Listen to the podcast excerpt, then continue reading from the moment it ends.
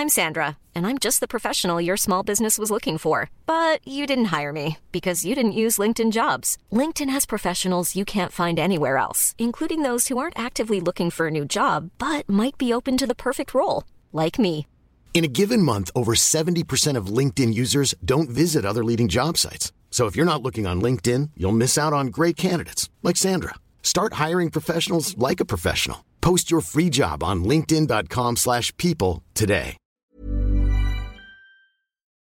Salut à tous, nouvel épisode du podcast Dunkebdo. Aujourd'hui, c'est Adrien qui vous parle et on va entrer dans le game Peugeot. C'est le 205e épisode aujourd'hui, un épisode consacré à mes chers Chicago Bulls. Donc, les Chicago Bulls qui ont été les premiers à effectuer de, de gros changements hein, suite à l'arrêt de la saison. On va en parler aujourd'hui avec un grand homme, ben, le grand homme d'ailleurs. Comment ça va?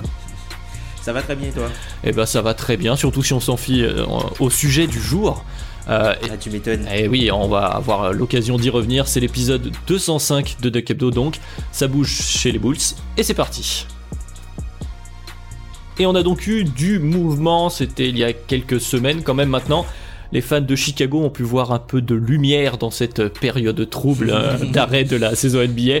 Donc ça va changer du côté du front office chez les Bulls après euh, presque 20 ans de Gar Forman qui était euh, d'abord euh, responsable du recrutement puis GM, plus de 10 ans de John Paxson qui était lui vice-président des opérations de basket. Et donc cette période qui arrive à son terme avec un bilan mitigé mais pas inintéressant.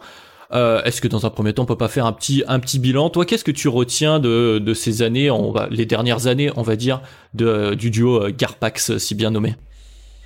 Alors le duo Garpin, franchement, le- les dernières années, je retiens pas forcément beaucoup de positifs. Il y a eu, euh, enfin, ils ont eu les, les, les couilles entre guillemets de, pouvoir, de tenter le, rebuild on the fly, comme ils disent, enfin la reconstruction, euh, alors qu'ils avaient une équipe euh, playoffable et qu'ils avaient un joueur All NBA dans son prime.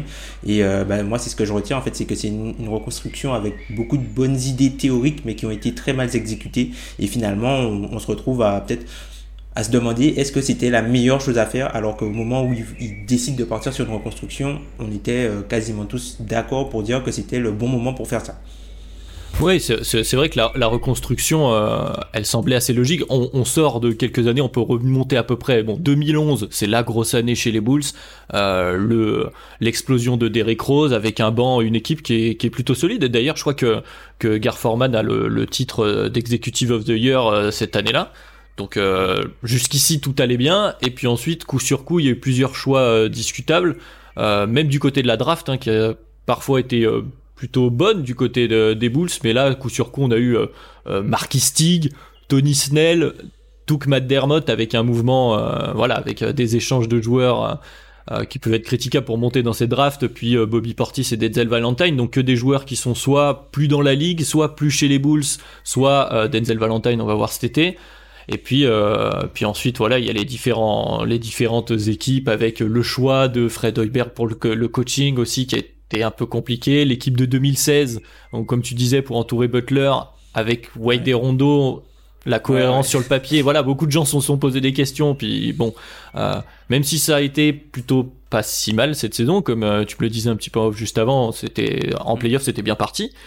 Euh, Ça, tu auras toujours le what if euh, si jamais Rondo ne se blesse pas, euh, puisque vous meniez après deux matchs à domicile, à l'extérieur, pardon, vous meniez 2-0 face à Boston, quoi, et puis Rondo se blesse, il a, et vous perdez quatre matchs de suite. C'est ça, c'est ça. Ah, moi, je suis persuadé qu'on aurait gagné, mais effectivement, c'est un, c'est un what if. Puis après, il y a eu toutes les, donc après ces histoires-là, le trade de Butler, les soucis, Ouais. les soucis à la main aussi. On a enchaîné des saisons avec euh, quoi, Jerian Grant, Isaiah Canaan, MCW, Michael Carter Williams. Euh, Cameron Payne, euh, on avait Spencer Dinwiddie dans l'effectif qui a pas joué pour finalement se retrouver euh, chez les Nets. Et tant mieux pour lui, ça se passe bien. Donc effectivement, pas mal de pas mal de mouvements sur les dernières années, euh, alors qu'ils sont pas forcément tous à imputer à, au GM Gar Forman, mais quand même une bonne partie forcément quand on a ses responsabilités. D'ailleurs, je vous renvoie à un, à un article que j'ai publié sur Twitter. D'ailleurs, je te l'avais envoyé. euh, Mhm. C'est ça. un article euh, qui a été publié par Stefano, qui est euh, qui bosse pour The Athletic, il me semble. C'est ça. Et- Debit Writer, euh, qui, qui couvre les Bulls. C'est ça, et du coup qui a récapitulé un peu tous ces, tous ces mouvements des dernières années qui, qui ont amené à... ben en fait au soulagement de euh, de la fanbase des Bulls à, à l'annonce donc euh, on y vient évidemment l'annonce du changement du front office donc exit euh, John Paxson ça c'est à peu près sûr Gar Forman aussi on va voir peut-être qu'ils vont rester dans la dans l'organigramme Dans l'organigramme, c'est ça, avec un, un petit rôle dans les placards, quoi. Exactement, donc on sait pas trop. Alors tout a commencé à peu près euh, quand même. Voilà, la fanbase des Bulls suite à tout ce qu'on vient de dire était un peu euh, irritée. Il y avait l'All-Star Weekend de cette année qui était à Chicago. On a vu quand même deux trois pancartes euh, Fire Garpax un petit peu partout quand même. On va, En direct. on va pas se le dire. Des chants, des chants Fire Gar- Garpax en direct quand Zach Lavine passait euh, en direct euh, à la télé. C'est ça, c'est ça. Puis le- les sièges de l'United Center qui avaient un taux de remplissage assez élevé, puis qui commençait un peu à, à se vider. C'est tout ça qui a sûrement amené. euh, du coup, euh, bah, Michael Reinsdorf, le fils de Jerry, donc Jerry Reinsdorf qui est le propriétaire des Bulls, Michael est son fils et c'est lui qui a un peu hérité du, du bébé dernièrement. Et il a donc euh, décidé un peu de, de mettre un coup de pied dans la fourmilière. euh, et euh, il y avait plusieurs candidats quand même au moment de, de changer tout ça. On a vu des interviews. Alors il y a eu des refus des personnes concernées, des fois des équipes. Il y a eu euh, euh, Chad Buchanan des Pacers, si je me souviens bien. Euh, Zanik du Jazz. Euh. Adam Simon à Miami, euh, il y a eu le GM de Toronto aussi, il me semble, si je dis pas de bêtises, Webster, je crois, c'est son nom. Ouais, ouais, c'est ça, c'est ça. Voilà, et Et euh, ils ont pas eu la, la permission pour Presti aussi. Ah oui, également. effectivement, Presti qui était le suspense. Pierre a peut-être eu un peu peur. En tout cas, pas de souci pour le Thunder. Et le dernier à avoir eu un entretien, du coup, c'est Arturas Karnizovas. Euh, donc euh, ancien joueur NBA qui est aussi du coup euh, essuie les plates-bandes. Il a été scout international pour Houston il y a peu, euh, puis assistant GM aux, Nuggets euh, et puis même GM du coup d'ailleurs depuis 2017 donc il était GM des Nuggets et euh, et ben c'est lui qui a été choisi pour euh, devenir le vice-président des opérations basket donc il prend texto le euh, le rôle de John Paxson quoi il y a a priori c'est texto ce rôle là donc Exit Paxson qui deviendra Je peut-être est conseiller. président. il me Il est président des opérations. président des opérations oui c'est vrai il est plus vice-président c'est même encore mieux C'est ça. C'est ça, il est président des opérations basket, donc c'est lui qui est le numéro 1 en gros pour les décisions basket dans la franchise. Voilà, donc du coup, ça veut dire, là, tu parlais des reconstructions qui étaient surtout des reconstructions d'effectifs qu'on avait ces dernières années euh, avec euh, Garforman, Judd Paxson. Là, c'est reconstruction euh, depuis la, le, le haut de la pyramide pour, descendre petit à petit. Euh, donc euh, Karnizovas, toi, qu'est-ce que t'en penses de Karnizovas Est-ce que tu trouvais ça Enfin, il y a eu beaucoup de, les gens étaient plutôt satisfaits. Enfin, de moi, ce que je vois dans la fanbase des Bulls, Euh, le CV est solide, des bons moves quand même pour Karnizovas ces dernières années aux Nuggets. Comment, comment tu le vois toi? Moi, je trouve que parmi les, personnes qui ont été interviewées, c'était l'un des, des candidats qui semblait le plus légitime. hein. C'est un joueur, c'est un, pardon, c'est un, c'est quelqu'un qui est vraiment très respecté euh, dans la ligue, Mm. qui a eu euh, pas mal de, de, de réussites à- au niveau de la draft, même s'il a eu quelques, quelques manqués. C'est lui, du coup, qui est à l'origine du, du transfert euh, lors de la draft pour euh, Mark, McDermott. Où, euh, On y revient, coup, donc, oui. vous- donc du coup, vous, vous, vous récupérez McDermott et vous donnez Gary, Gary Harris et Yusuf Nurkic, mais c'est aussi lui en fait qui était euh, dans le, le- le bureau et dans les investigations pour le transfert qui a mené Donovan Mitchell au Jazz. Donc il y a, il y a quand même du bon côté et du mauvais côté. Et, un mauvais côté dans, dans, le travail qu'il a, a pu fournir. En tout cas, moi je trouve que c'est un move qui est vraiment intéressant pour un- quelqu'un qui était vraiment euh, très apprécié, très respecté autour de la ligue, et puis euh, se baser sur euh, un- quelqu'un qui était dans la reconstruction de Denver, je pense que c'est une très bonne chose, puisque je pense qu'on peut faire un, limite un parallèle sur le type de construction qu'il va y avoir aux Bulls et le type de construction qui va se passer à Denver. Oui, c'est vrai, similaire à ce qu'a fait Denver, et puis aussi euh, euh, ce que tu disais, je trouve qu'il y a un point important, c'est un mec respecté. Euh, la plupart des, on a vu des réactions de la part de de plusieurs personnes dans les différents front office de la ligue et même euh, de euh, de commentateurs qui saluaient plutôt ce mouvement, disaient que c'était quelqu'un qui était aussi proche des joueurs et respecté des joueurs. Et c'est assez important quand on voit la la petite scission qu'on a pu euh, qu'on a pu voir euh, ces derniers temps entre euh, bah, le staff des Bulls et les joueurs par déclaration ou en tout cas information fuitée de part et d'autre. Donc c'est une bonne chose et il a l'air de vouloir faire les choses comment dire les choses bien en prenant son temps, les choses étape par étape. Alors son premier boulot, enfin son gros premier gros chantier, ça va être de trouver un GM donc un general manager. Mais il a déjà récupéré, emmené avec lui dans ses bagages un assistant GM euh, qui était aussi chez chez les Nuggets, c'est Pat Conley. Euh, qui va. Le frère, le frère de Tim Connolly d'ailleurs. Oui, c'est vrai. Le frère de Tim Connolly qui est le, le, directeur des opérations basket des Nuggets, qui est lui euh, vraiment spécialisé sur le, le, scouting. Il a aussi ramené euh, DJ Polk dans ses valises, qui est. Euh, qui était au Pelicans, oui voilà, qui était au Pelicans et qui est très bien regardé, qui est un peu le, ce qu'on appelle les capologistes, donc les experts du, du CBA, du salary cap, qui vont permettre de, de, de, faire des mécanismes financiers et de bien négocier les contrats. Ça, c'est un peu le euh, ton des déjà très bien. Ouais. c'est ça. Bon, j'irai pas jusque là, mais c'est un, un, peu, c'est un peu dans l'esprit. Après, c'est, moi, je trouve que c'est, c'est bien en fait pour les Bulls qui, euh, enfin, historiquement, ont, ont, un front office de base assez réduit par rapport aux équipes NBA. Enfin, c'est, ce sont des, c'est, c'est une franchise qui met pas forcément énormément de ressources dans euh, tout ce qui est autour du basket, quoi, dans le, toute la, les exécutives en fait. Euh, dans la partie basket. Donc euh, ça amène un, changement qu'il n'y avait pas dans, cette franchise. Et c'est surtout c'est surtout un recrutement en dehors du cercle Bulls quoi. Le cercle Bulls classique où il y a beaucoup de recyclage de comment s'appelle un peu du copinage euh, ouais il y a, y a, un entre-soi John Paxson qui était un ancien joueur puis tout le monde côté il y a un côté un système un peu euh, limite mafieux certains le disaient avec plus ou moins d'ironie euh, du côté des Bulls. C'est sûr que il y a c'est un vrai un vrai coup de frais en tout cas une, une vraie tentative de la part des des Reinsdorf père et fils de mettre mm. un peu de peu de, de neuf. Donc voilà donc ça c'est les, les, deux qui ont donc JJ Paul qui est Pat Conley qui viennent avec euh, Karnizovas mais euh, le gros boulot, ça va être euh, le GM euh, pour avant de faire quoi que ce soit, parce qu'avant de, de prendre des décisions par rapport à Boylan, on pourra y revenir. Donc le coaching staff du côté des Bulls, Karnizova, ça fait deux trois déclarations en disant qu'il voulait tout d'abord trouver un GM et y aller étape par étape, quoi. C'est-à-dire être en accord avec son GM plus que prendre tous les pouvoirs pour lui, avoir un vrai binôme et et mettre en place, comme tu dis, un front office qui ressemble plus à ce qui se fait de manière moderne dans le reste de l'NBA, quoi.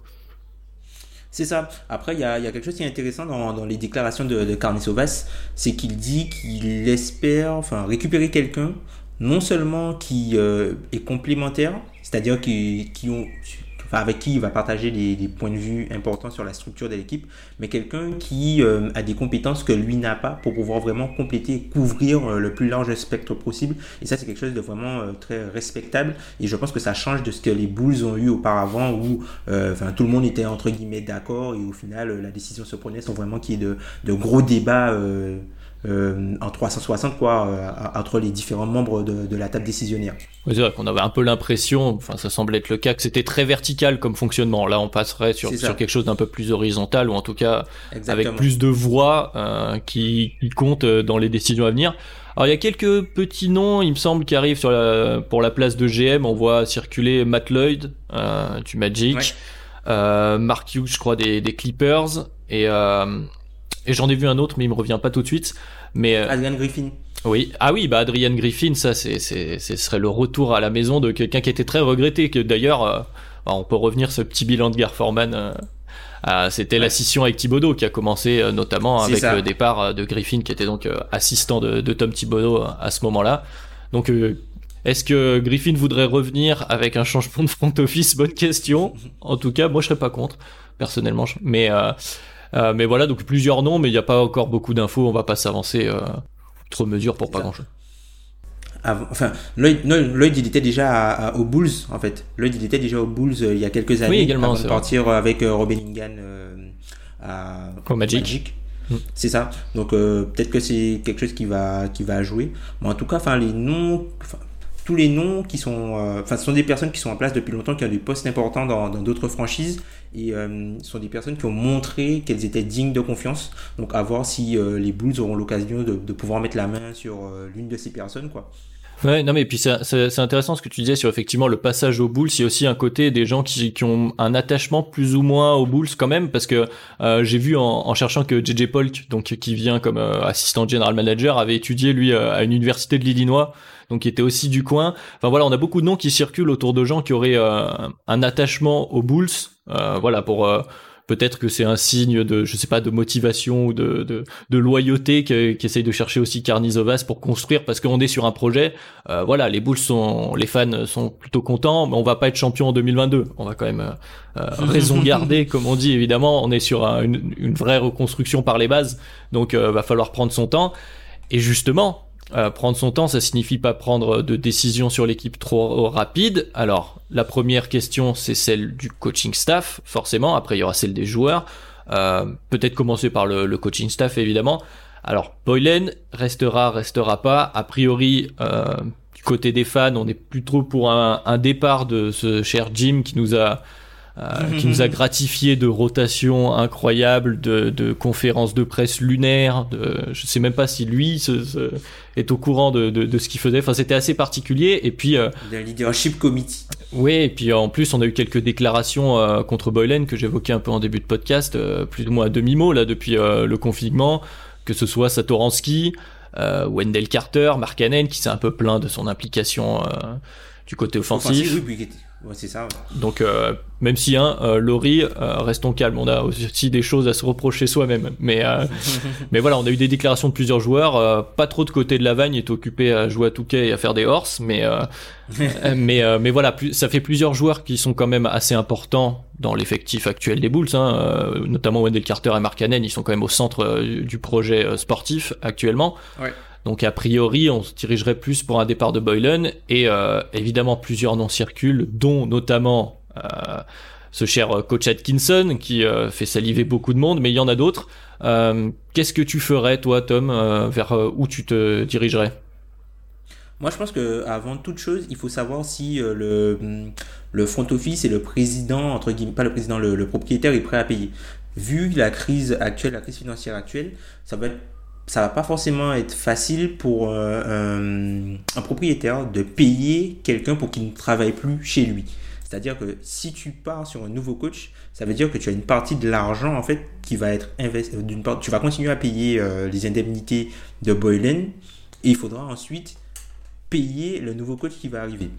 Si tu vas chercher un gars, donc faut voir déjà de ce côté-là, est-ce que le propriétaire il est d'accord avec ça ou est-ce que lui il va, on, sait que le, Enfin, historiquement, les Bulls sont très proches de leur sous. Oui, bah, Reinsdorf, euh, Jerry est plus, euh, est plus fan de son équipe de, de MLB que de son équipe de basket. C'est ça. Donc ça, c'est la première chose à, voir. Est-ce que, le, est -ce que le, propriétaire est prêt à engager des, des, frais pour que des personnes ne travaillent plus chez lui? Bah, Donc ça, c'est la première chose. Ça a sûrement été discuté entre Karnizovas et lui, mais effectivement, nous, on n'a pas l'info. C'est ça, on n'a pas l'info. Ensuite, il faut voir ben, au niveau du, des coachs, il faut savoir qu'il y, y aura pas mal de, de, postes qui vont certainement se, libérer. Je pense à, par exemple, il y a, des problèmes de négociation, euh, notamment pour Mike Anthony à Houston, il y a, euh, le poste des Nets. Donc peut-être que ces postes-là, en fait, vont attirer des plus gros noms, entre guillemets, que ce que les Bulls pourraient chercher. Donc tu as parlé d'Atkinson. Atkinson, c'est un nom que moi j'aime bien dans le, côté philosophie, formation des jeunes joueurs. Le problème avec ça, c'est est-ce que Atkinson, lui, il veut rester attaché à ça? Est-ce qu'il veut avoir cette étiquette de coach de développement? Et quand tu as besoin de mener une équipe au titre, tu prends quelqu'un d'autre. Est-ce que lui, il veut pas peut-être un, challenge pour changer un peu sa vision pour, euh, puisque là, il n'a pas eu l'occasion de pouvoir euh, mener une équipe entre guillemets qui était taillée pour le titre dans, enfin, qui avait euh, le, le, le, talent, entre guillemets, le, talent des deux meilleurs joueurs pour euh, jouer euh, les, un, rôle majeur dans, dans une conférence. Il n'a pas eu l'occasion de le montrer en playoff et il n'a pas eu l'occasion de coacher les deux joueurs qu'il avait. Quoi. Donc, du coup, on reste toujours sur le Kenya Kinson, développeur de talent, d'Angelo Russell, le mec qui arrive à faire briller des seconds couteaux. Est-ce que lui, il veut toujours cette étiquette ou est-ce qu'il veut voilà, se montrer une autre facette de lui, quoi, une facette de ok, je peux gérer une équipe qui a euh, pour ambition d'aller au titre. Donc ça, ça va être euh, la première chose. Et puis euh, ensuite, moi je vois bien quelqu'un comme, comme Davy Orger, par exemple, qui a, qui a eu l'habitude d'avoir eu des paires intérieures à faire fonctionner, sachant que bon, les Bulls de base, la reconstruction a été euh, fondée sur une paire d'intérieurs qui est euh, Mark Hannon et Wendell Carter, même si euh, au final on se rend compte que les joueurs qui sont aujourd'hui plus importants dans, l'effectif sont Zach Lavine et, White, Kobe White. Ouais, bah oui, non mais c'est intéressant. Alors déjà sur l'image de, de, de, Atkinson, enfin que lui veut se donner, en fait c'est ça dépend où il en est. C'est intéressant. J'ai lu aussi euh, cette semaine un, interview de David Blatt, donc euh, qui était qui avait coaché les Cavs et qui était venu lui euh, où on lui avait offert un, un projet de développement de jeunes joueurs et qui s'était retrouvé donc derrière avec LeBron James, Kevin Love et une équipe taillée pour le titre et qui exprimait le fait que bah c'était pas évident parce qu'il a dû changer toute son approche par rapport à ce que ce qu'il lui avait été promis. Et euh, on peut faire un peu le parallèle avec Atkinson, qui a lui était en train de construire son équipe des Nets euh, sur une base, sur un collectif avec euh, peut-être un talent moindre, mais en tout cas il est progressivement, petit à petit gravir les échelons et s'est retrouvé tout de suite avec deux gros talents. On a vu que ça, enfin, ça a l'air de, de casser, d'avoir, d'avoir cassé dans le vestiaire. donc, mhm. est-ce que Atkinson veut recommencer ou partir sur totalement autre chose? C'est sûr que ça, ça, ça lui incombe. Euh, mais euh, c'est aussi possible qu'ils veuillent, euh, qu'ils veuillent comment dire, un projet sur du moyen terme, et c'est peut-être ce que peuvent proposer les Bulls.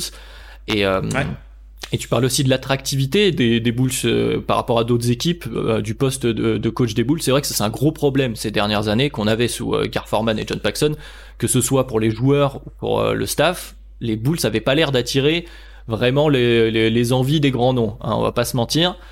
c'est peut-être un des autres aspects positifs de, de ce changement. Et il y a un autre nom de coach, moi que j'ai vu euh, que j'ai vu circuler dernièrement, euh, c'est celui de Bill Self, euh, qui est le coach de, de Kansas, donc en NCA. Et, et c'est un autre profil aussi intéressant vers lequel pourraient se diriger les Bulls et Carnizovas dans une optique de, de parce qu'on parle souvent de, de des coachs en NBA, c'est toujours aussi un peu le même microcosme. On parle un peu de système mafieux du côté des Bulls. Euh, parfois, les coachs, on revoit toujours les mêmes noms. Alors, des fois, juste titre, hein, ça reste de très bons coachs, il euh, n'y a pas de souci. Euh, mais est-ce que les Bulls pourraient pas tenter de faire un peu ce qu'ont fait les Celtics il y a quelques années, ou voilà, de donner sa chance à un, à un, nouveau coach, même si c'est ce qui avait été fait sur les deux derniers, les deux derniers coachs en date, hein, puisque puisque Boylen et, et Hoiberg juste avant euh, n'avait pas d'expérience NBA. Euh, voilà, c'est un autre profil. Bill Self, ce serait pas, ce serait pas inintéressant. Je, je le vois aussi circuler. Est-ce que ça te parle? Moi, je pense. Ça me parle un peu, mais je pense pas en fait que ce soit. Euh, je pense pas que c'est vers ça en fait que les Bulls iront. Enfin, ils ont déjà essayé. ils ont déjà essayé l'approche de, prendre des coachs rookies ça enfin ça a pas forcément très bien marché dans leur processus de reconstruction. C'est un euphémisme. T'as parlé c'est ça, tu as parlé de as parlé de Heuberg, Heuberg qui avait été euh, à l'époque où c'était vraiment la vibes euh, euh, tout le monde voulait avoir son, son Brad Stevens c'est ça, où voilà il a été pris pour un peu pour ça quoi et pour pour développer le Hoyt Ball à l'époque. Ouais mais ça si tu ouais, mais justement le, le, pauvre quelque part je vais un peu l'excuser parce que voilà il est on lui, on lui promet de pouvoir développer son son offense donc le Hoyt Ball qui est un jeu avec beaucoup de dynamisme et des et on lui offre l'effectif avec Rondo qui est plutôt un, meneur de jeu qui veut avoir la balle et lui mettre en place les systèmes et Wade est donc associé à Jimmy Butler enfin en tout cas il avait pas un effectif qui semblait correspondre à cette philosophie là ce qui pourrait être différent cette fois-ci mm. mais tu vois mais même tu vois par rapport aux, échecs récents tu vois euh, John, John Beeline aussi cette saison euh, au niveau des, des, Cavs voilà mm-hmm. euh, enfin Bill Self c'est quelqu'un qui est en, en NCAA qui qui est, euh, qui un nom vraiment marquant en fait, puisque c'est le coach de, de, programme euh, avec une grosse renommée oui, comme Kansas. Puis on rappelle que l'NCS c'est une euh, ligue de coach en plus, donc les gars sont des vrais stars là-bas. C'est ça. Donc je doute vraiment que ce soit l'approche choisie. Après, en termes de nom, si jamais, je pense, si jamais ils partent sur un coach rookie, je pense vraiment qu'ils iront vers quelqu'un qui a fait ses preuves offensivement. Puisque globalement, en fait, quand tu arrives à bien faire fonctionner une équipe offensivement, ça te permet d'augmenter la valeur de tes joueurs globalement, puisqu'ils statent mieux, ils sont plus, ils plus, plus, ils sont plus efficaces, et du coup, le regard et la perception que les autres ont d'eux peut évoluer. Donc je, me dis qu'ils peuvent partir sur quelqu'un comme, euh, comme Chris Finch. Alors Chris Finch, c'est quelqu'un qui était euh, assistant euh, offensif à Denver quand Denver a explosé avec, avec Jokic. Et là, qui est parti à New Orleans, les, les, les, Pelicans ont une, grosse attaque. Ouais, ils, ont, ils, ont, fait plaisir à beaucoup de monde hein, cette année.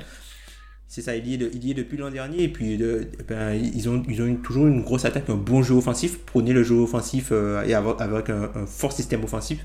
Donc euh, peut-être que c'est un candidat qui pourrait être euh, intéressant, sachant qu'il a déjà travaillé avec Sobat à Denver. Évidemment, mais du coup, tu, tu aussi un autre point, c'est euh, l'identité qui a à mettre en place aussi la volonté euh, donc de ce nouveau front office du côté des Bulls de créer quel, quel type d'équipe veut-il monter? Est-ce que est-ce que voilà, comme tu dis, une équipe offensive Est-ce qu'on va repartir sur euh, une équipe très défensive? C'est plus trop la mode en ce moment, mais sait-on jamais. Est-ce qu'il faut recréer une vraie identité de jeu particulière? Est-ce qu'il faut se fier un peu à, ce qui se fait un peu partout? Parce que comme tu disais, avec cette ce nouveau front office plus large, avec beaucoup de avec beaucoup de monde euh, dans différents domaines, différentes expertises, euh, on est plus sur euh, une uniformisation en ce moment du jeu NBA. Enfin, en tout cas, une tendance à plus ou moins se rejoindre sur les analytics, sans les caricaturer comme ferait un Chris Weber par exemple. Et donc voilà, la question c'est c'est aussi celle-ci, c'est est-ce que tu prends un coach sur parce qu'a priori le prochain coach, si tu le prends, c'est pas pour le virer dans deux ans, vu que on est sur une vraie une vraie reconstruction au moins à moyen terme. Donc il faut qu'il qu'il fit la, la volonté de l'ensemble du front office et, de, et donc de l'équipe des Bulls.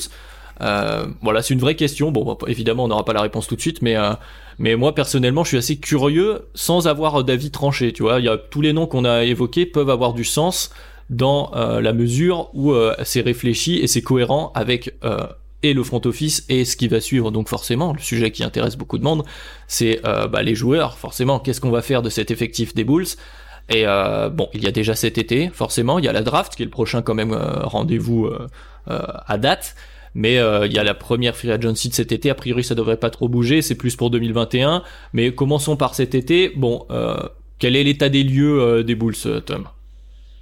Déjà, enfin, déjà au niveau euh, du, du, coach et du jeu analytique, Boylen a essayé de faire quelque chose, euh, notamment offensivement, où il a essayé de, de, de, de, mettre une attaque en place avec très très peu de shoot à mi-distance. Ce vrai. qui fait en fait que les Bulls, euh, globalement, hein, les Bulls ont entre guillemets une shot chart analytics dans le sens où ils prennent beaucoup de shoots euh, près du panier, dans le petit le petit mi-distance et près du panier, et le reste des shoots sont pris à trois points.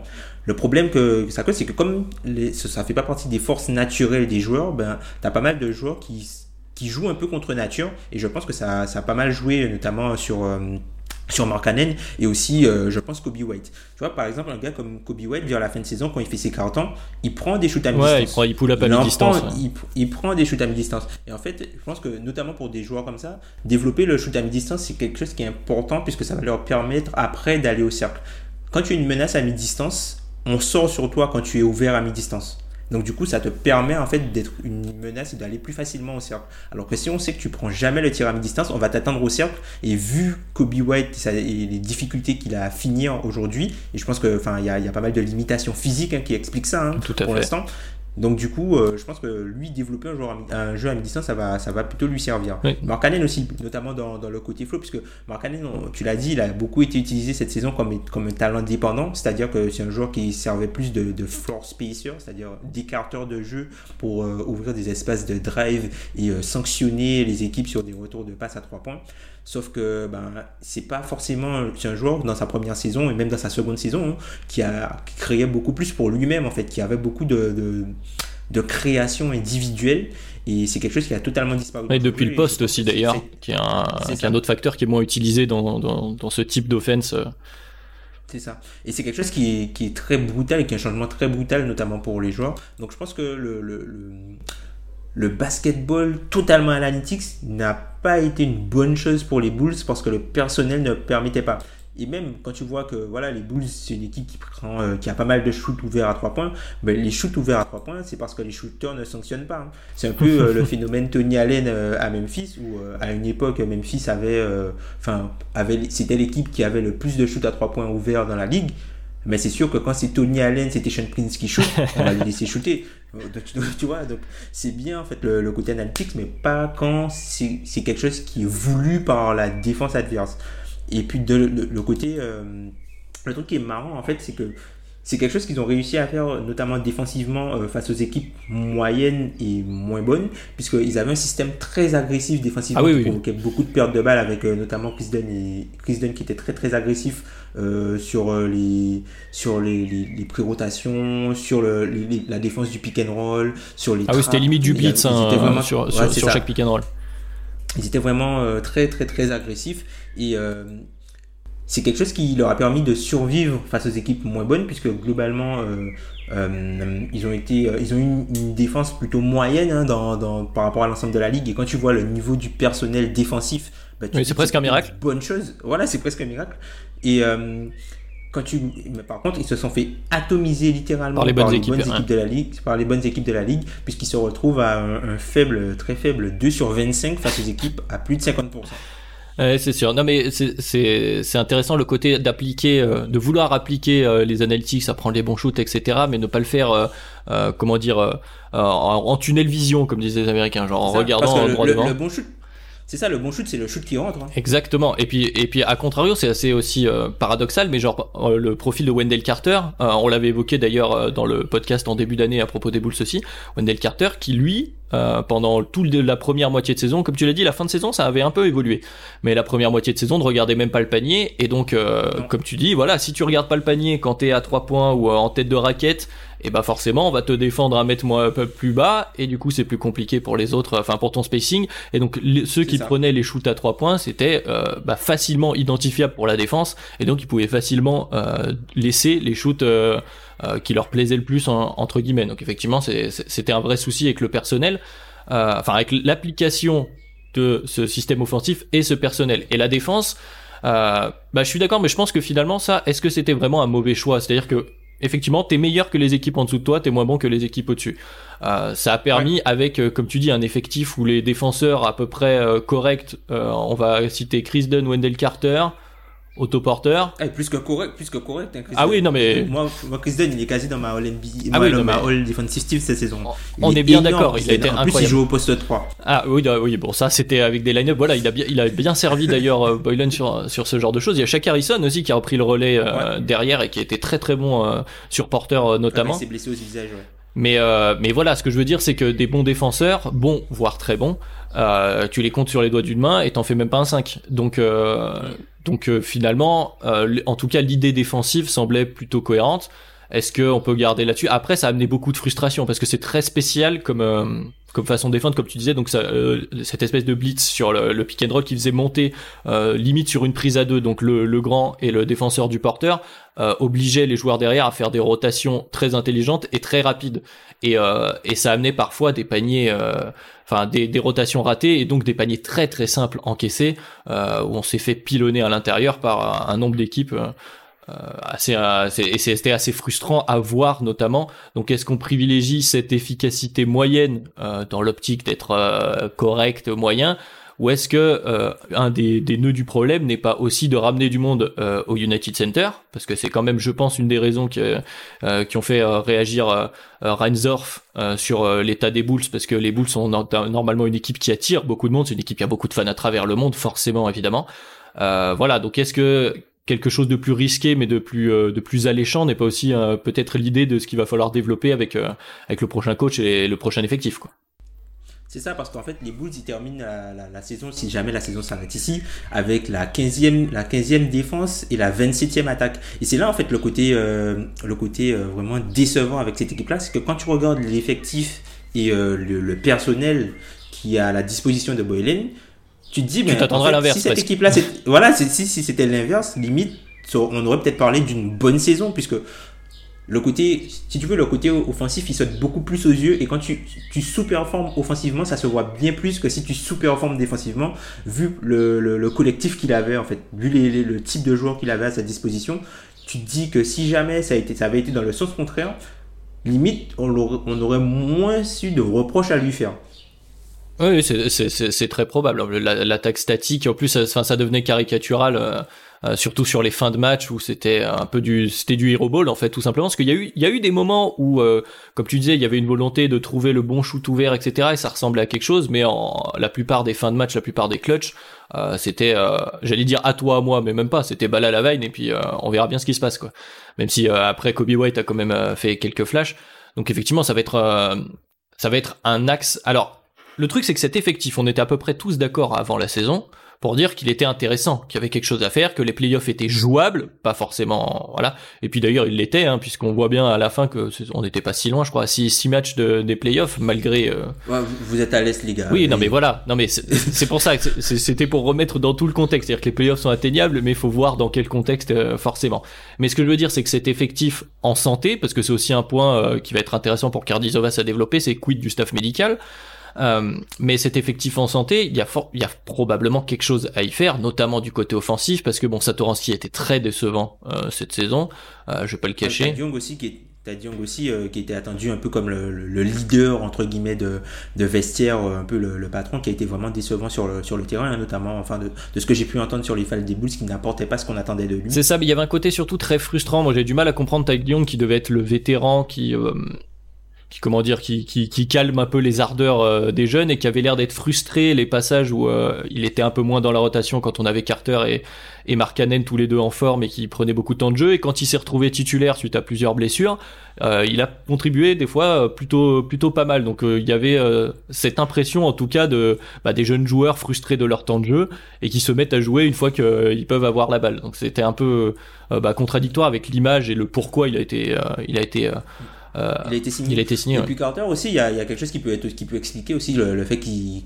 n'était pas forcément bien, puisque s'il reprend le, le, rôle de, de, de Mark comme Mark n'est pas là et que son rôle c'est de shooter à 3 points, c'est un joueur qui a, ça fait 11 ans qu'il est en NBA, c'est pas, c'est pas son jeu ça. Ah oui, c'est sûr. C'est pas son jeu, il était dans, il était dans l'équipe qui prend le plus de shoots à mi-distance, qui, qui, joue le plus dans la, la, la zone intermédiaire, donc c'est vraiment pas son, c'est vraiment pas son jeu ça. Donc du coup, après 11 ans de carrière, de devoir remodeler ton jeu alors que tu, euh, tu es un vétéran respecté et que tu as fait le choix euh, d'aller euh, dans aux Bulls, je pense que c'est et, surtout que je pense qu'il n'y a, a, pas forcément énormément de respect en fait envers Boylan. Donc je pense que c'est peut-être quelque chose qu'il a mal digéré et qui, qui a entraîné ça quoi. Mm. Mais après en fait globalement quand tu regardes les Bulls et quand tu les regardes jouer, hein, tu as l'impression vraiment que c'est une équipe qui manque de liens puisque les, les, joueurs qui ont de la capacité de création euh, après dribble sont pas forcément des créateurs euh, pour les autres, ah ils ont pas mal de vision tunnel. Alors oui, Zach Lavine, Zach Lavine pardon, a bien progressé sur ces aspects du jeu.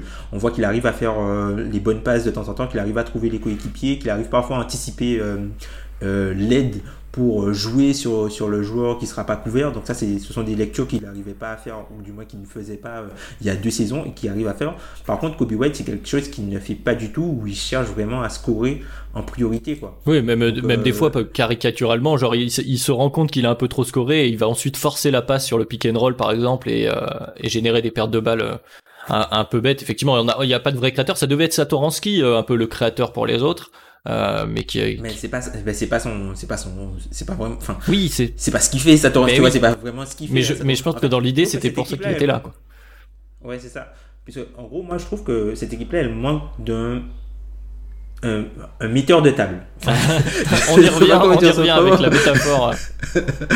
tu vois, en fait, le, le, la problématique, en fait, c'est que tu as pas mal de joueurs qui euh, sont très intéressants, qui ont un jeu sans ballon vraiment très intéressant, et comme on disait, qui sont des talents dépendants. Et quand tu as pas mal de talents dépendants, notamment euh, à, à l'intérieur, il te faut quelqu'un pour les servir dans les bonnes dispositions, pas pour les rendre meilleurs puisque j'aime pas ce terme-là, mais pour euh, leur faciliter euh, l'entrée dans leur jeu et faciliter la façon d'exploiter leurs compétences. Mmh. Mais est-ce que c'est par exemple un joueur qui est très critiqué, euh, par exemple un gars comme John Wall, tous les joueurs qui jouent avec John Wall sont payés. Ah ça.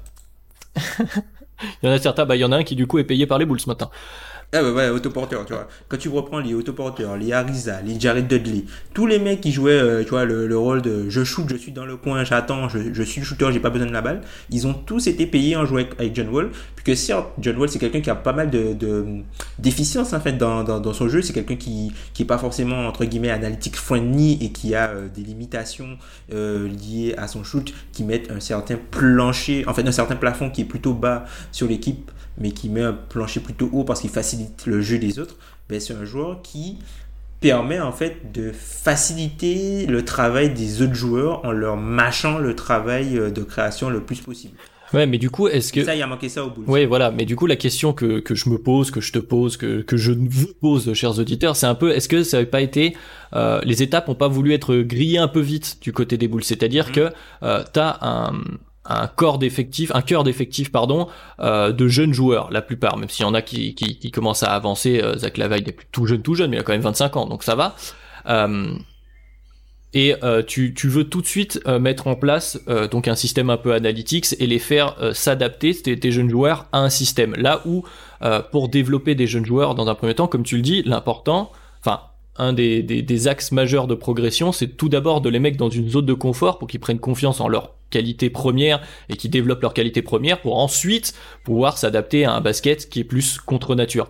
Donc finalement, il y a eu un, Enfin, pour moi, y a, on a voulu aller trop vite en besogne. C'est-à-dire que dans un premier temps, on a, on a confondu euh, bah, vitesse et précipitation. Dans un premier temps, joue, euh, fais jouer ton effectif de la manière dont il a le plus l'habitude, ce qui permettra aussi d'ailleurs à tes vétérans de pas être perdus et de pouvoir euh, tout tranquillement euh, euh insuffler le, le, le un, un, insuffler un rythme, comment dire, un rythme cohérent dans, dans ton dans, ton vestiaire. Et, et voilà. Et je pense que c'est ça qui, enfin, c'est le point qui peut être changé et qui et je pense qu'il va l'être puisque j'ai assez confiance vu la façon dont est construit ce nouveau front office euh, de y aller étape par étape et de ne plus vouloir aller trop vite en besogne de passer de bon bah on est euh, euh, enfin on a voulu faire une construction beaucoup trop rapide c'est à dire que oui t'as reconstruit un effectif sympa mais fallait pas aller euh, tout le début de saison on avait toutes les déclarations on va retourner en playoff euh, c'est l'objectif de retourner en playoff jusqu'à ce qu'on te rende bien compte que en fait non L'objectif, c'est d'abord de développer ton effectif, développer tes joueurs, voir qui a de la valeur, qui tu veux garder ou non dans ton projet. Et euh, ça va être ça le nerf de la guerre de, de, de ce qui arrive sur euh, bah, les prochaines saisons. Bah, je sais pas si on peut parler de reconstruire trop vite, parce que globalement, hein, quand tu regardes la fin de la saison dernière, avec euh, quand Otto était revenu, tu avais Laurie Markkanen qui était vraiment euh, bouillant, Isaac, La, aussi. Enfin, l'équipe finit plutôt bien la saison avec le retour d'Otto Porter, et tu te dis, ah, ouais, on a vraiment un effectif un peu, un peu, un peu comme les Hawks l'an dernier, où ça finit très fort et tu te dis, bah, tu vois, il y a peut-être quelque chose à faire euh, l'an prochain. Donc, du coup, on va construire dans ce sens. Donc, ils ont peut-être été piégés par. Euh, peut-être qu'ils ont vu l'équipe un peu trop belle qu'elle ne l'était. Et le problème aussi qu'il y avait, c'est qu'en fait, tu as pas mal de joueurs théoriques en fait au Bulls. Tu as beaucoup de joueurs qui sont capables d'eux, mais qui, forcent, qui ne sont pas encore, tu vois. Oui, bah oui. Il est capable d'eux, mais il fait pas ça, tu vois. Et ça, c'est peut-être là où. Euh, je, je dirais pas que le front office s'est trompé, hein, mais c'est peut-être la limite qu'il a pu avoir entre la, construction et le, entre guillemets le, le, rush pour un petit peu aller plus vite que, que, la musique puisque non seulement on a une conférence euh, une conférence est qui est assez faible mais la fin de, la fin de saison était vraiment très encourageante quand les, les Bulls étaient entre guillemets au complet l'an dernier c'était c'était vraiment pas mal et du coup on a on a abordé euh, le cas d'autoporteur autoporteur qui a enfin, voilà qui il n'a pas joué assez de matchs. Ah bah clairement on pas. De, quelqu'un, on parle de quelqu'un qui a joué 300 minutes. Voilà, c'est à 27 millions la saison. C'est ça, c'est trois fois moins que c'est trois fois moins que Chris Dunn, alors que Chris Dunn s'est cassé le visage sur un dunk. non mais c'est n'importe quoi. Il a joué que 50 matchs sur Chris Dunn. Et malgré ça, enfin, autoporteur, il a joué 40 matchs euh, et c'est pas possible. Donc lui, ça va être euh, quelqu'un à surveiller, notamment euh, pour cette, cette pas free agency, mais cette, cette intersaison, de voir ce qui va se passer de son côté. je pense que ce qu'il va faire va beaucoup dépendre en fait de la, de la stratégie des Bulls après. Oui, mais je pense aussi que le choix des Bulls va aussi dépendre de ce que réclame Chris Dunn et de ce qu'on peut lui offrir ailleurs. Parce que Chris Dunn, comme tu dis en l'état, c'est vraiment typiquement le joueur euh, dont tu parlais qui euh, fait déjà des choses très très bien, qui a un défenseur élite, on peut le dire sur son poste, mais ouais. qui a des lacunes clairement identifiées. Et on attend ouais. qu'il y ait alors pas qu'il les compte totalement parce que euh, ce sera jamais un shooter naturel, hein, mais il manque un tout... c'est très frustrant Chris Dunn. Moi je l'aime beaucoup, mais c'est très frustrant parce qu'il lui manque une toute petite chose pour devenir un joueur non négatif en attaque en fait et euh, ultra positif en défense qu'il est déjà. Le problème actuellement c'est que la balance est compliquée donc t'as pas envie de payer ce type de joueur beaucoup trop selon ce qu'il réclame. Donc euh, je pense que ça va aussi dépendre de lui et euh, et pour Autoporter, effectivement, on a, on a, quand il a été là, euh, et en forme, euh, c'est justement ce type de lien qui manquait un peu à cette attaque, où il, a, il est capable de faire des passes assez rapides, de pas arrêter le ballon, euh, de faire vite, de du coup servir euh, certains joueurs comme Mark Cannon euh, dans des dans des dans des positions qui, qui leur plaît plus. Donc c'est sûr que c'était intéressant, mais euh, quand je parlais d'aller un, peu vite en, en c'est effectivement on, on s'est un peu enflammé sur sur la fin de saison, mais c'est aussi parce que euh, compter sur le fait que tous tes joueurs d'un coup, euh, comme tu dis, tu vois, progressent sur les choses qu'ils ne faisaient pas. Parce que c'est un peu ça, tu te dis, ah bah l'année prochaine, si euh, Zach Lavine devient meilleur créateur, Marcanet devient encore meilleur offensivement, Autoporteur retrouve son niveau et Chris Dunn devient non négatif en attaque, alors on a une super équipe. Mais ça fait beaucoup de, de, de if, de, de si. pour arriver à quelque chose de, de quoi donc bon malheureusement ça c'est ça, ça, ça a été plus compliqué que prévu quoi. C'est ça, ce sera les, les, quatre grosses décisions de, de l'intersaison. Hein. Quid de Autoporteur, est-ce qu'il va activer son option ou pas? Moi, je pense qu'il activera son option à, à 28 millions 5 pour la saison prochaine. Je le ferai à sa euh, place. C'est ça, après tu as Denzel Valentine, qu'est-ce qui va se passer pour lui? Est-ce que l'équipe va lui proposer la, la qualifying offer? Est-ce qu'il va l'accepter? Ou est-ce qu'il va être prolongé? Tu as Shaquille Harrison aussi qui a la même problématique. Et euh, tu as Chris Dunn qui euh, lui a une qualifying offer à, 7 millions, mais qui a un cap hold à 16 millions. Donc euh, à, voir, à voir ce qui va, ce qui va se passer de ce côté-là. Donc, euh, ouais, ça va être intéressant de voir ce qui va se passer avec ces quatre joueurs-là, sachant que, voilà, tu as des joueurs qui, qui, vont quand même rester euh, dans le ressort. Tu vois, Daniel Gafford qui a, qui a montré pas mal de ah, choses intéressantes dans son rôle cette saison, euh, un peu qui a apporté pas mal de verticalité au jeu par sa, par sa gravité au cercle. Donc, c'est quelque chose qui, qui peut être intéressant, qui peut donner. je trouve que c'est un joueur qui, qui va pas bouger, du coup.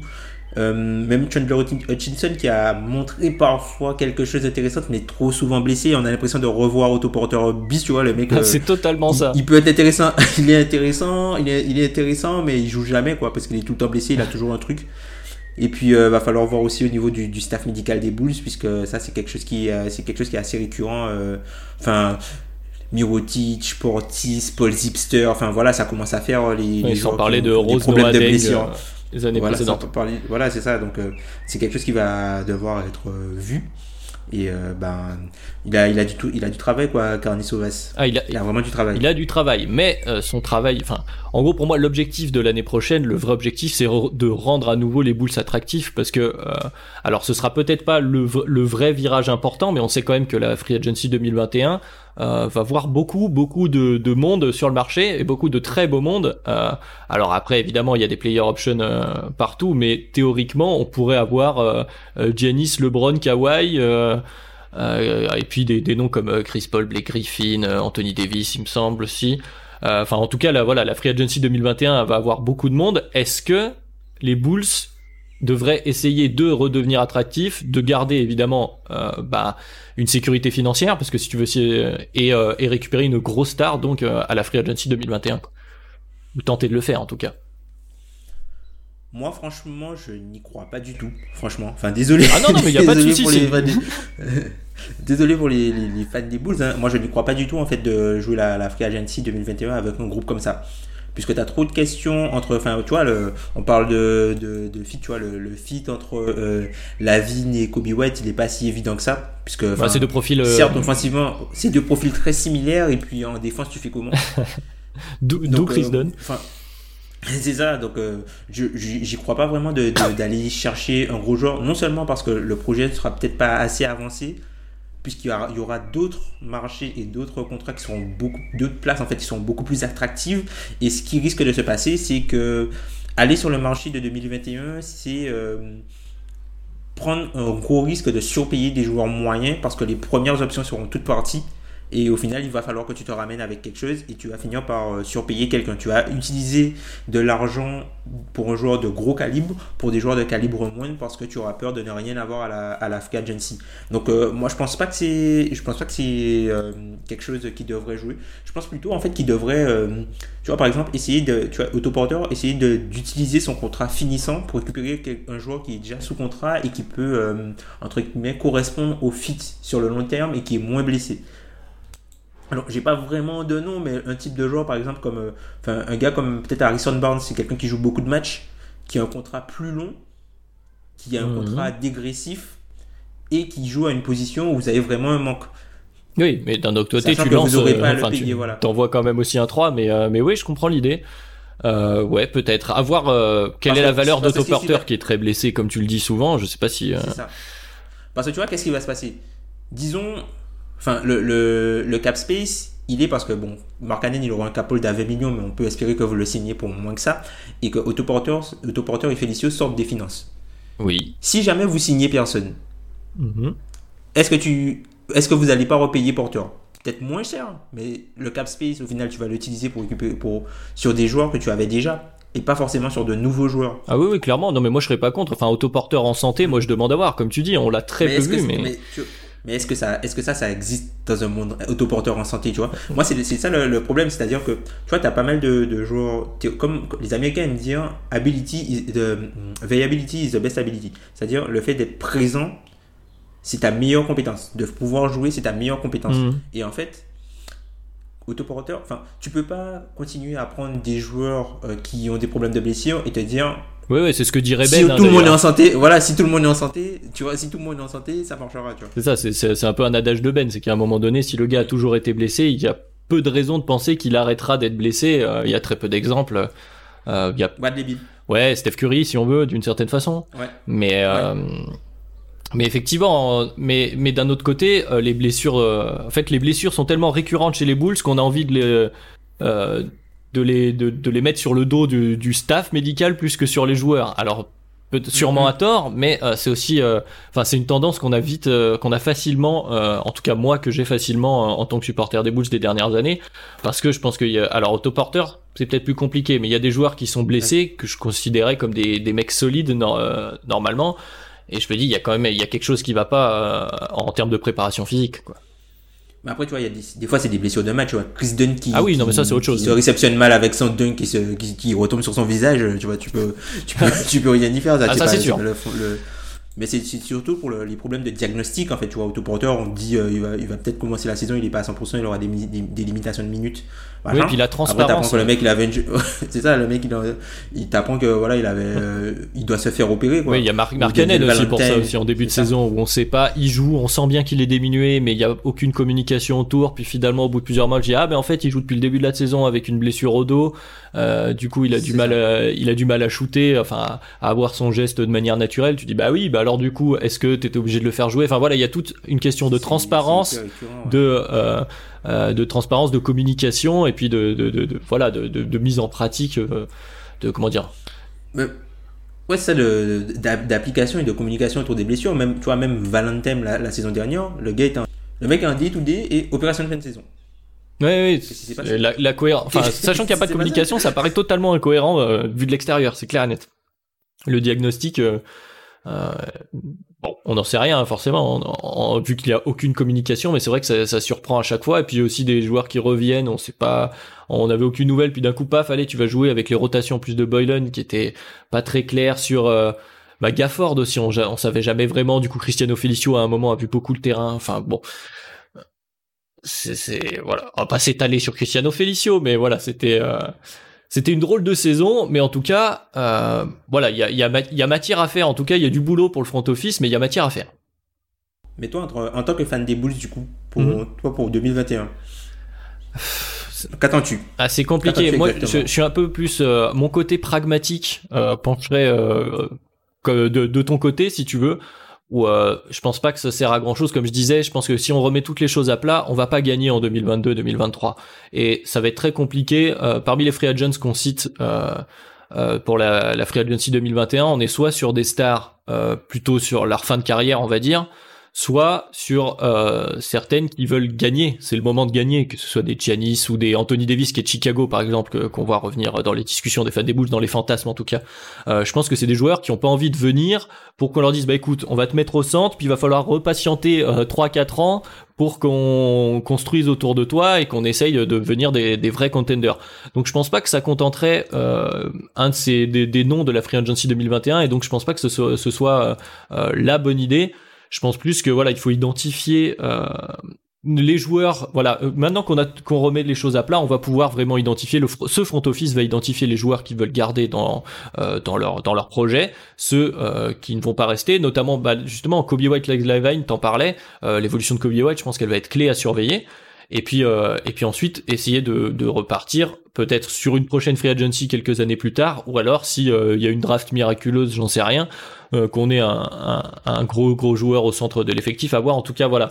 Euh, même si j'aimerais beaucoup moi euh, pouvoir aller pouvoir me, me faire des matchs avec Anthony Davis dans le maillot des Bulls, je pense pas que ce soit l'idée la plus la plus Ça, il, pragmatique. leur faut, il leur faut la, la, la vraie, vraie première option. Zach Lavine a vraiment évolué comme une première option par défaut, mais grosse deuxième option, je pense, grosse deuxième. Ah oui, si, si c'est ta deuxième option offensive, je pense que ça va. C'est ça, même, enfin, pas forcément offensivement, mais globalement dans le jeu, puisque on sait que c'est un joueur qui a des déficiences défensives, mais qui offensivement est capable de jouer avec le ballon et qui est capable d'avoir une scalabilité qui lui permet de jouer aussi sans ballon. Donc euh, tu peux lui mettre un porteur de balle qui est moins shooter à côté de lui, mais qui peut, euh, entre guillemets, euh, s'occuper de, servir les autres et de, de, de du moins d'avoir tout le, tout le côté création que lui n'a pas. Tout le côté mhm. création que lui n'a pas. Donc, euh, à voir comment les, les, Bulls vont approcher ça. Est-ce que, du coup, est-ce que c'est pas quelqu'un qui va, qui est susceptible de se faire transférer? Moi, je ne crois pas parce que je pense que les Bulls l'estiment plus que sa valeur actuelle autour de la ligue. Donc je pense pas qu'il y aura de, de gros mouvements. Je pense aussi. Euh, pour, pour, la, pour l'acquérir. Et puis euh, après, quid de, de, du duo euh, Carter-Markkanen? D'ailleurs, toi, t'es plutôt Carter ou Alors, ah, si, tu, tu, dois choisir le joueur le plus important, le plus important. Des on en avait un peu parlé. Hein. Moi, cette saison, euh, cette saison est très compliquée pour Mark Cannon. Il a été très très frustrant, mais après voilà, comme avec euh, ce qu'on disait sur le manque de communication, c'est difficile de savoir euh, quelles sont les, les, vraies raisons. Mais moi, j'ai beaucoup Wendell Carter, mais il y a eu un petit changement ces dernières semaines parce que Wendell Carter fait deux trois déclarations en mode voilà, moi je veux jouer poste 4 euh, je suis pas très content de mon utilisation, etc. Alors que pour moi, Wendell Carter a tout euh, le euh, les, toutes les qualités euh, à développer pour certaines, mais pour être le vrai 5 moderne, euh, qui est mobile, il a un petit shoot, il a une vision pas horrible, il est capable de faire quelques petites passes. Très bon sur les rotations défensives avec Chris Dunn, comme on l'évoquait tout à l'heure, ils étaient vraiment au centre de, de notre défense. Donc moi j'aime beaucoup le profil de Wendell Carter. Et d'un autre côté, voilà, euh, Laurie Marcanet, j'ai pas encore envie d'abandonner. Mais là, si je, si je dois faire un trade cet été, tu me dis, tu peux récupérer, je sais pas, je sais pas quoi. Euh, Jenny. Ah, il y a aussi ça aussi, c'est la concurrence sur un poste. C'est-à-dire que euh, Wendell Carter, je trouve qu'il a une vraie valeur dans la ligue parce que des pivots avec son euh, avec ses toutes son bagage technique. voilà son bagage technique, c'est plus compliqué à trouver ou alors faut faut souvent les surpayer. Et du et Markkanen, si euh, il passe pas un nouveau cap, mais je veux lui laisser cette chance quand même encore un petit peu. Des, mais des ailiers avec son bagage technique, c'est rare aussi. Oui, hein. c'est, oui, c'est rare, c'est rare, mais c'est un profil qui est comment dire, qui est moins, euh, qui est moins, euh, parce qu'on est sur un grand 4 euh, au large ou éventuellement euh, au poste. Et donc c'est un profil peut-être un peu moins moderne, qui fit un peu moins sur sur sur certains plans. Et moi, le truc avec euh, Mark là-dessus, alors tu dis que c'est un, grand 4 euh, un peu moderne. Moi, le truc qu'il faut rajouter, et je trouve que ça, ça fait toute la différence, c'est un grand 4 qui peut shooter sans avoir à redescendre le ballon. Ah, ça, et ça, c'est très très important. Ça, c'est vrai. Et ça, c'est très très important. Quand, quand, quand tu es grand et t'as pas, ah, t'as pas besoin de redescendre le ballon pour pouvoir shooter, ça veut dire qu'on peut plus difficilement en fait contester ton shoot. Et ça, pour moi, c'est très important. Ça, c'est pas, c'est pas, euh, c'est pas quelque chose. De, c'est pas quelque chose que tu trouves chez tous les, les postes 4 en fait. Oui, c'est sûr, mais c'est même c'est même très rare. Mais est-ce que c'est ce profil que tu veux comme si si ce poste 4 est ta première option? Tu vois ce que je veux dire? Pas forcément, mais après, tu vois, Markkanen, pour moi, c'est plus, c'est un joueur de périmètre, en fait, Markkanen. Oui, c'est limite un 3. Il est grand, euh, euh, c'est, c'est un joueur de, c'est un joueur de périmètre, c'est pas, enfin, je vais pas, je vais pas dire que c'est Ryan Anderson, je vais pas dire que c'est Ryan Anderson, mais, On en est pas mais là. tu vois, c'est plus, euh, c'est ça, si tu regardes le, le, les compétences basketballistiques de, de Markkanen et, et comment il, il va se créer son jeu, qu'il va aller dans ses espaces et tout ça, c'est un, c'est juste c'est un, arrière de grande taille quoi le gros gros c'est un, arrière de grande taille. Bon il a un petit peu de jeu d'intérieur quand même tu vois. Il a il a pas mal de techniques au poste il a un, un, jeu un jeu de pied qui, qui est vraiment euh, intéressant. Mais tu vois que il est plus dans l'optique de shooter que d'aller au panier on va dire ça comme ça. Il est plus dans l'optique de shooter par-dessus que d'aller au panier pour, euh, pour, pour, dominer physiquement. C'est ça. Mais du coup, la complémentarité est intéressante de ces deux profils, en fait. C'est pour ça qu'aussi on était un peu enthousiaste euh, avant cette saison, de cette draft. Enfin, une raquette sur le papier avec les profils, après, euh, dans, la, dans la pratique, c'est autre chose, mais avec les profils de Wendell Carter et de Mark Cannon, t'as à peu près tout ce que tu veux. en termes de, de, de palette sur tes deux intérieurs euh, pour euh, pour jouer pour construire un effectif euh, cohérent dans la NBA actuellement. Donc moi j'aime beaucoup ça, mais la question c'est ce que tu disais c'est du, du lien entre tous ces joueurs, entre Zach Lavine ces deux intérieurs là. Autoporteur éventuellement. Est-ce qu'il faut, il te faut un maestro derrière, euh, comme tu disais, un, un gars capable de, de, de, mettre en place et de mettre tout le monde dans les dans les meilleures dispositions. Mais en termes de profil, moi tout me va. Le truc c'est que si tu veux, euh, enfin si t'es amené à faire des choix, il va falloir faire des choix. Là c'est plus compliqué, euh, mais heureusement c'est pas mon c'est pas mon boulot, ce sera celui de Carnizovas. C'est ça, c'est ça. Parce qu'après, tu vois, le problème avec Markkanen, c'est qu'en fait si tu veux le transférer, c'est le pire moment pour le faire, parce que voilà c'est s'il il est au plus bas de son, il est au plus bas de sa valeur marchande, ça n'a aucun intérêt pour toi de le transférer. Tu peux essayer de le prolonger sur un contrat, euh, un contrat raisonnable, je pense, pour, euh, pour enlever son capold. mais là j'ai un peu peur. Euh, un contrat plus bas que son capold, mais euh, malheureusement, tu, pas, en termes de négociation, je pense que lui c'est plus à son avantage, c'est plus à, voilà. Il a plus intérêt du coup à attendre la fin de la saison, puisque en 2021, les équipes qui vont rater leur gros poisson et les jeunes équipes qui pourront pas avoir les, les gars du tiers au-dessus, ils vont envoyer des, des, offers Voilà, ils auront de l'argent à déposer sur des joueurs et tu veux être dans ce marché-là où voilà, c'est comme, comme on a dit, hein, c'est un, un joueur qui a un potentiel assez intéressant et euh, que les, équipes regardent. Euh, je pense que les équipes regarderont. Euh, oui, avec attention, il va y avoir des coups de fil du côté de Chicago, hein. c'est sûr et certain. Mais je pense que voilà, comme tu dis, le, le, nerf sur Markkanen, ça va être la prolongation ou non, puisque les coups de fil et les, et les mouvements se feront éventuellement en 2021 pour prévenir ou pour compenser des signatures. Euh, à, un peu comment dire surtaxées on va dire comme certains pivots il y a quelques années euh, voilà mais je pense ce sera le mot de la fin voilà. Attention autour de, de Mark Rendez-vous en 2021 pour savoir vraiment ce qui va se passer, mais en tout cas, il va y avoir beaucoup de choses à voir euh, sur la saison prochaine. Euh, quelque chose à ajouter autour, autour des Bulls encore, euh, Tom? Non, ben, tu vois, ce que tu as dit sur Wendell Carter, ça, ça m'interroge un petit peu. Je me demande, est-ce que c'est pas. Euh, tu vois, c'est un, un, pivot. Enfin, quand il a joué pivot, il était souvent victime de fautes. Ah, ça, oui. Est-ce qu'il est pas fatigué, en fait, que, ben, comme enfin, la ligne défensive se fait facilement trouer, ben à chaque fois il est euh, il doit euh, intervenir il prend des fautes bêtes et du coup il peut pas jouer. Il peut pas s'installer son jeu. Est-ce que c'est pas ça vient pas de là en ah, fait euh, c'est possible. veulent pas jouer pivot tu ah vois mais c'est possible. Mais il y a pas que les fautes bêtes hein. franchement les, les arbitres des fois Wendell Carter je, je, suis pas du genre parce que pour moi sur un match ça s'équilibre les sifflets dans un match de basket. Mais je pense que Wendell Carter des fois le pauvre enfin je me mets à sa place il se fait siffler des trucs qu'il qu'il voit pas siffler en face euh, ça doit être très très très frustrant. Effectivement, c'est c'est c'est une des forces mentales qu'on demande à un pivot et qui doit pas être évident tous les jours. Surtout quand t'es jeune euh, jeune joueur et que t'es pas sifflé comme euh, comme une star, tel un Anthony Davis ou, ou que sais-je. c'est ça. Bon, en tout cas, fan des Bulls, profitez bien, profitez de, de The Last Dance du coup. Oui, exactement. en ce moment, c'est ça, ça, ça. permet de, ça permet de, à Carney Sauvage de faire ses petits mouvements à Soum Soum, puisque voilà, y a, tout le monde parle de The Last Dance et on oublie un peu le, le, le front office. Ouais, puis The Last Dance parce que redore aussi un peu le côté, euh, tu vois, le côté euh, bling bling de, de, Chicago, le côté ça gagne à Chicago. les gens vont, vont, vont faire un transfert entre cette période-là et maintenant, peut-être, on sait pas. Ça peut profiter en tout cas. Bah, l'optimisme est de mise du coup euh, du côté de Chicago. En tout cas, voilà, on, on a senti le soulagement de, de, beaucoup de fans avec tous ces changements. Euh, tous ces changements, on va évidemment continuer de suivre ça de près, en tout cas moi c'est sûr. Euh, le prochain gros rendez-vous pour les Bulls, donc on l'a dit, euh, à date, c'est la prochaine draft, mais ce sera sur les, les, deux saisons à venir et les deux free agency. merci beaucoup, Tom, d'avoir été là pour cet épisode. Et puis, avec plaisir, comme d'habitude, vous retrouvez de Kebdo sur toutes les plateformes de streaming, les réseaux sociaux. Au passage, si vous aimez la NFL, je rappelle que euh, le patron Ben peut être retrouvé accompagné de Pierre et Alan euh, dans le Safety Podcast, le premier épisode qui est sorti la, semaine dernière. Donc n'hésitez pas à aller euh, jeter un oeil si vous êtes fan de foot. Et pour de Kebdo, eh bien, on va vite se donner rendez-vous pour un prochain épisode. Et d'ici là, bah, portez-vous bien.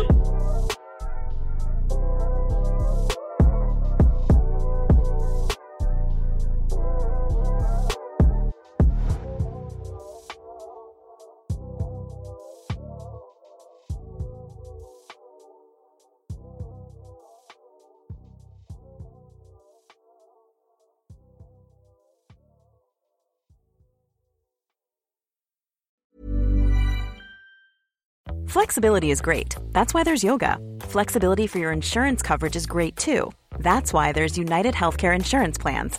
Underwritten by Golden Rule Insurance Company, United Healthcare Insurance Plans offer flexible, budget friendly coverage for medical, vision, dental, and more. One of these plans may be right for you if you're, say, between jobs, coming off your parents' plan, turning a side hustle into a full hustle, or even missed open enrollment. Want more flexibility? Find out more about United Healthcare Insurance Plans at uh1.com.